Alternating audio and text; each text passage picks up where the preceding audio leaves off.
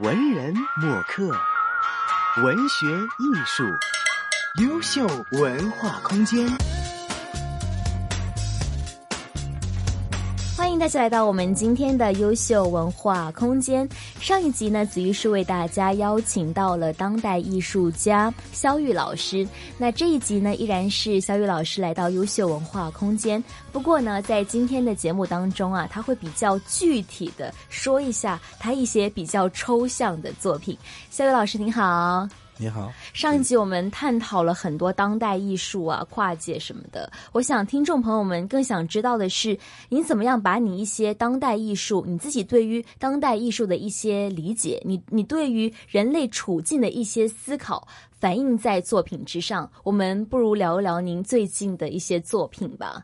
呃，近近三年连连续每年做了一个，都在我的那个签约画廊。那第一次。呃，三年前做一个叫叫 D，，就 ground ground 嗯 ground D，嗯，我们来自大呃大陆的人可能对这个 D 的感觉更更长吧？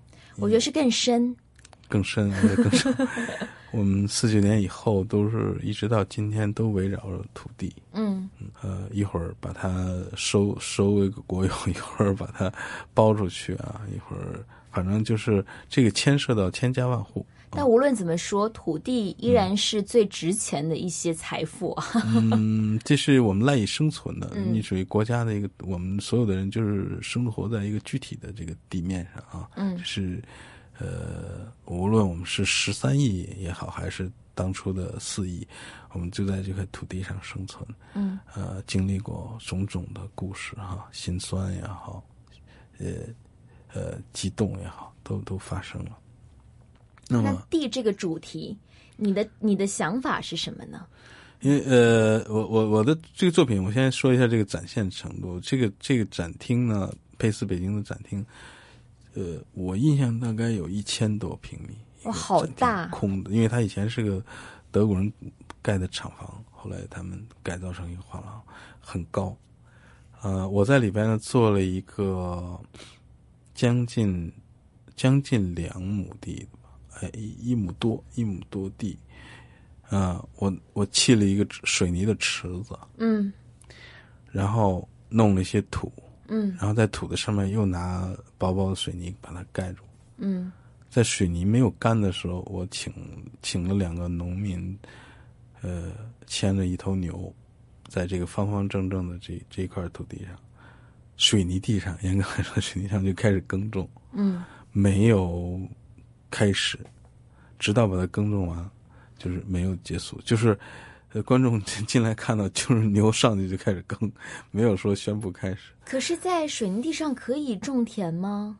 不是种田，不是种田，就是把土地翻起来，就是水泥和底下的沙沙和土被搅在一起哦，嗯，那那耕完以后呢？当时开幕式是这样的，大概花了两个多小时耕完。耕完以后呢，呃，开幕式后。这也可以，也也可以算是一个表演吧。嗯，这个是 performance。嗯，但是不是我自己表演的，嗯，是我我我导演的。嗯，那这个结束以后，这个展厅里就非常留留下一个非常单纯的一个是被翻过的一个水泥和土的混合物的这个块儿，因为四面是水泥砌的整整齐齐的，很简单。嗯，我想表达的所有的一切都在里面。比如那么厉害，所有一切都在那里面。但因为我说不清，嗯，不需要语呃语言说不清的，然后呃其他的所有手段说不清的，就通过这样一个作品，我觉得我我我觉得有相相似思考的人都会能看出来。比如说我们，起码这里边有两个点，我说一下，大家可能都有自己的认识。嗯，比如说我们今天。今天的中国，现在已经那个什么经济总量全球第二，嗯，但是在十二三十年之前，嗯，我们这个底子，经济的底子是可以想象的，就是差距非常非常大。那么这二三十年发生了什么？就是一个经济的高速的发展。那么经济高速发展最大的、最明显的一个符号就是水泥。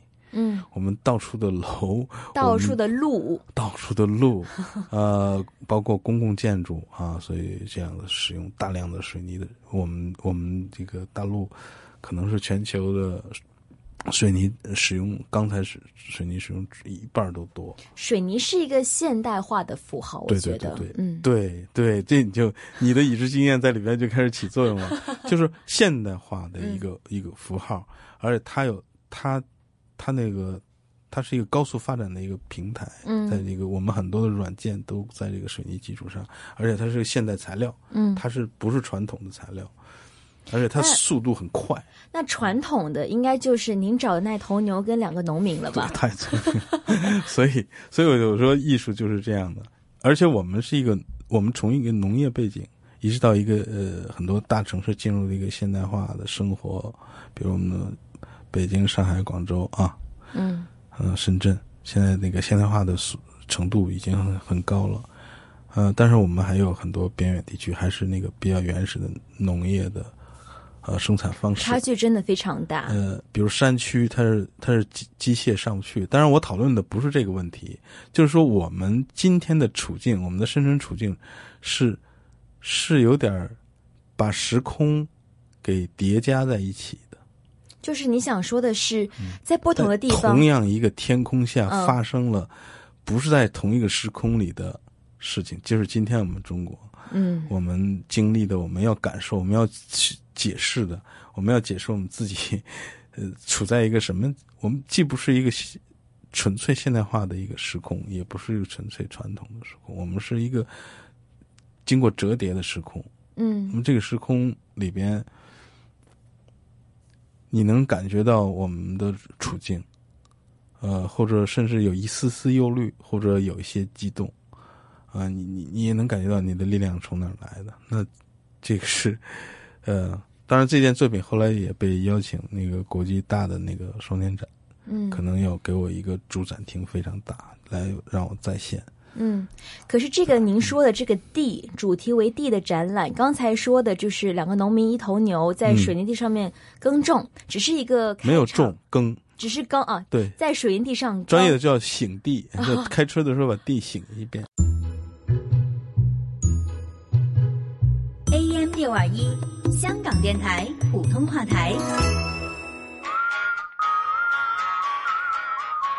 文人墨客，文学艺术，优秀文化空间。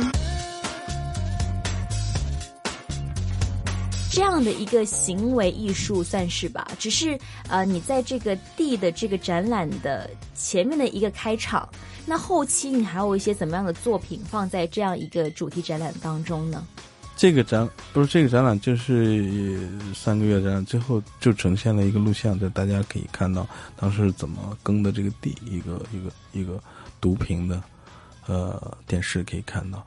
那现场就是一块被耕过的水泥地哦，啊，这个它就像一个，它一个默默的一个东西，就躺在那儿。呃，其实有很多很多的述说，你知道它是怎么产生的？大家其实其实作品是在观众的心目当中，这样的作品展完了以后就扔了，就刨掉了。嗯那看过的观众心目当中，每个人心目当中都都行，被我捏捏出来一个作品，对吧？可是当初你怎么会想到这样的表现形式呢？